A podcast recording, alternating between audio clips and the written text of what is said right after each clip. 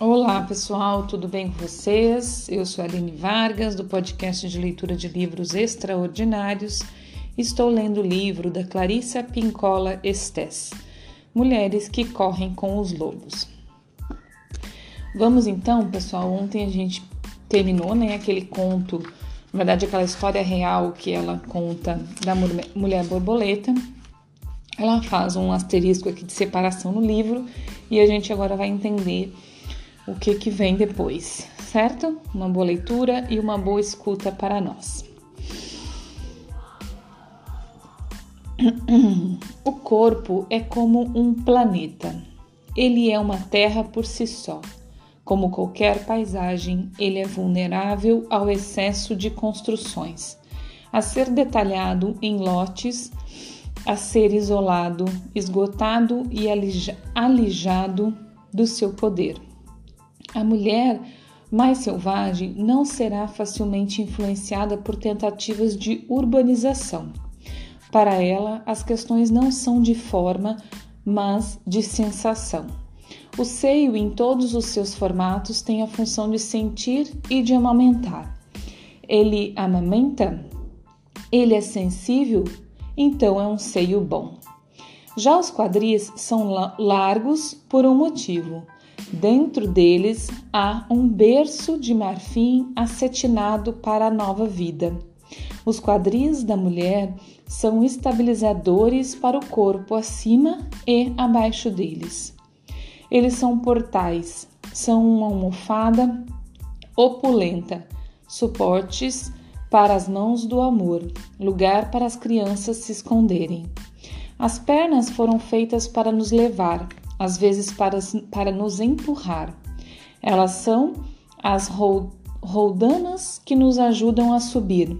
São o anilo, o anel que abraça o amado. Elas não podem ser criticadas por serem muito isso ou muito aquilo. Elas simplesmente são. No corpo não existe nada que se devesse ser de algum jeito. A questão não está no tamanho, no formato ou na idade, nem mesmo no fato de ter tudo ao, aos pares, pois algumas pessoas não têm. A questão selvagem está em saber se esse corpo sente, se ele tem um vínculo adequado com o prazer, com o coração, com a alma, com o mundo selvagem. Ele tem alegria, felicidade? Ele consegue, a seu modo, se movimentar, dançar, gingar, balançar, investir? É só isso o que importa. Quando eu era pequena, levaram, levaram-me numa excursão de estudos práticos ao Museu de História Natural de Chicago. Ali via as esculturas de Malvina Hoff, Hoffman, desculpa, Hoffman Dezenas de esculturas escuras em bronze, em tamanho natural, num enorme salão.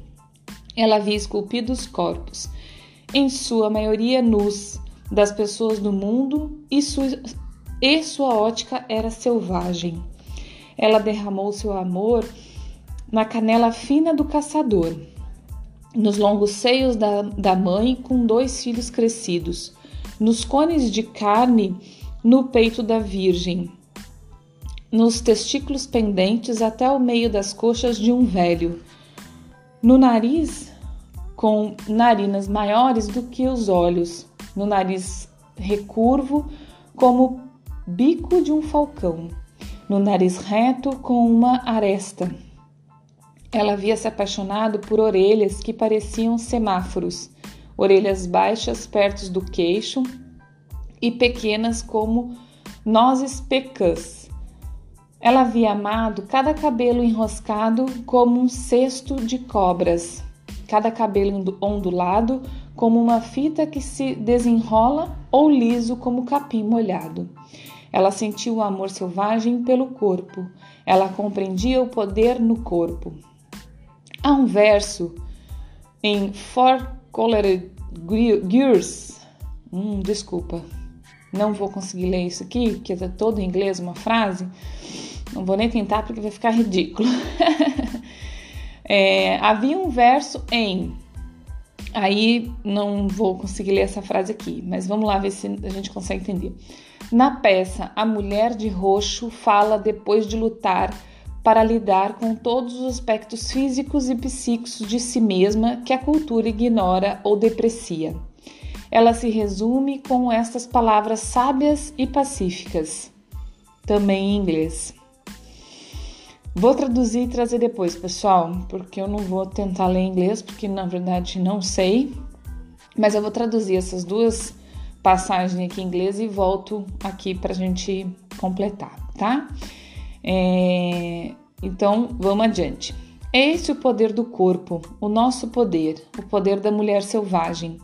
Nos mitos e contos de fadas, as divindades e outros espíritos poderosos testam o coração dos seres humanos ao aparecer sob diversas formas que disfarçam sua natureza divina. Aparecem usando mantos, farrapos, faixa de prata ou com os pés enlameados. Aparece com, com a pele morena, como madeira escura ou em escamas feitas de pétalas de rosa, como uma frágil criança, como uma velha de um amarelo esverdeado como um homem que não sabe falar ou como um animal que sabe. Os grandes poderes estão querendo descobrir se os seres humanos já aprenderam a reconhecer a grandeza da alma em todas as suas variações. A mulher selvagem aparece em muitos tamanhos, formas, cores e condições. Mantenha-se alerta para poder reconhecer a alma selvagem em todos os seus inúmeros disfarces. Então, nós terminamos o capítulo 7 e eu vou ler de novo a última frase. A mulher selvagem aparece em muitos tamanhos, formas, cores e condições. Mantenha-se alerta para poder reconhecer a alma selvagem em todos os seus inúmeros disfarces. Certo? Então, o capítulo 7 terminamos. Vamos entrar no 8 agora, ok? Então vamos lá, capítulo 8. A preservação do self, a identificação de armadilhas, arapucas e iscas envenenadas. A mulher braba. Segundo o Oxford English Dictionary, a palavra, é, acho que é o dicionário de inglês Oxford, é, a palavra feral em inglês deriva do latim fer, que significa animal selvagem. No emprego mais comum da palavra, um animal brabo é aquele que um dia foi selvagem, foi depois domesticado e voltou ao estado natural ou indomado. A mulher braba é aquela que um dia viveu num estado psíquico natural, ou seja, em perfeito estado mental selvagem, e que depois se tornou cativa de alguma reviravolta dos acontecimentos, passando assim a ser excessivamente domesticada e amortecida nos seus instintos próprios. Quando essa mulher tem a oportunidade de voltar à sua natureza selvagem, original, quase sempre ela é vítima de todos os tipos de armadilhas e venenos. Como seus ciclos e seus sistemas de proteção foram manipulados, ela corre risco naquele que costumava ser seu estado selvagem natural. Já não mais alerta e desconfiada, ela se torna presa fácil. Existe um padrão específico para a perda dos instintos. É essencial que estudemos este modelo, que na realidade o decoremos, para que possamos proteger os tesouros das nossas naturezas básicas, bem como as das nossas filhas. Nos bosques psíquicos, há muitas armadilhas enferrujadas que ficam escondidas por baixo das folhas verdes do chão da floresta. Em termos psicológicos, o mesmo vale para o mundo objetivo. Existem, existem vários chamarizes aos, que, aos, que, aos quais somos suscetíveis: relacionamentos, pessoas e empreitadas tentadoras. Dentro da isca sedutora há, porém, algo afiado, algo que acabará com nosso espírito no, mes, no, nosso espírito no momento em que dermos a primeira mordida. As mulheres brabas de todas as idades, e especialmente as jovens, tem uma enorme vontade de compensar períodos de fome e de isolamento. Elas se arriscam quando fazem esforços excessivos e irracionais para se aproximar de pessoas e objetivos que não são benéficos, concretos ou duradouros. Não, importe, não importa onde ou em que época elas vivam, há sempre arapucas à sua espera. Há sempre vidas menores para onde as mulheres se veem forçadas ou atraídas. Se você alguma vez foi capturada, se você alguma vez sofreu de hambre, hambre del alma, uma fome da alma, se você alguma vez se sentiu numa, num alçapão, e especialmente se você tem uma compulsão a criar, é bem provável que você tenha sido ou seja uma mulher braba. A mulher braba tem em geral uma fome extrema por algo profundo e muitas vezes pode ingerir qualquer veneno disfarçado na ponta de uma flecha, na crença de que ele é aquilo pela qual sua alma anseia. Embora algumas mulheres brabas se desviem das armadilhas nos últimos instantes como mínimas perdas, com mínimas perdas de pelo, um número muito maior cai nessas armadilhas sem perceber ficando temporariamente desorientadas, enquanto outras são alquebradas pelas armadilhas e ainda outras consigam se libertar e se arrastar dali até uma caverna para cuidar dos seus ferimentos sozinhas. Para evitar esses ardes e engodos propiciados pelo tempo que a mulher passa no cativeiro e na fome, precisamos ter a capacidade de prevê-los e de nos desviar, de desviarmos deles. Temos de voltar a desenvolver o insight e a prudência. Temos de aprender a nos desviar.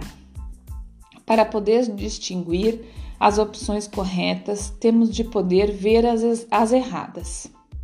Existe uma história ilustrativa contada por velhas a respeito das aflições da mulher esfaimada e braba.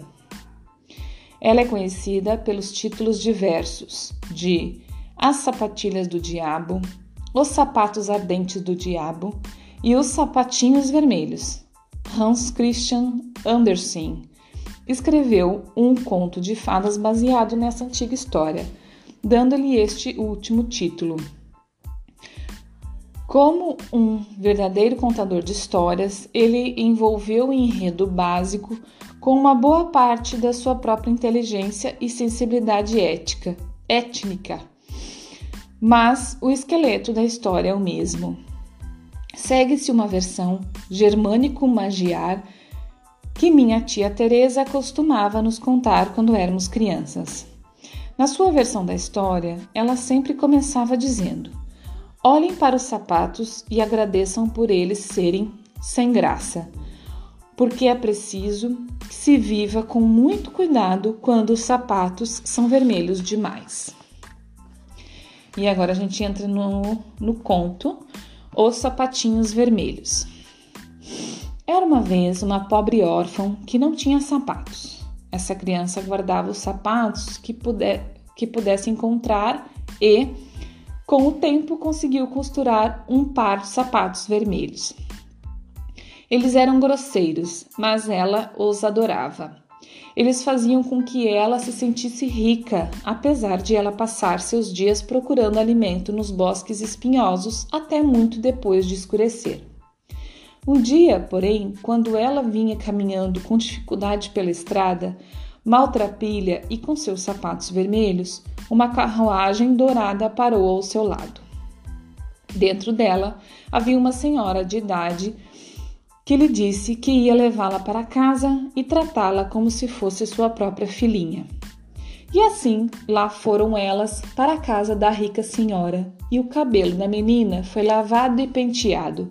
Deram-lhe roupas de baixo e um de um branco puríssimo, um belo vestido de lã, meias brancas e reluzentes sapatos pretos.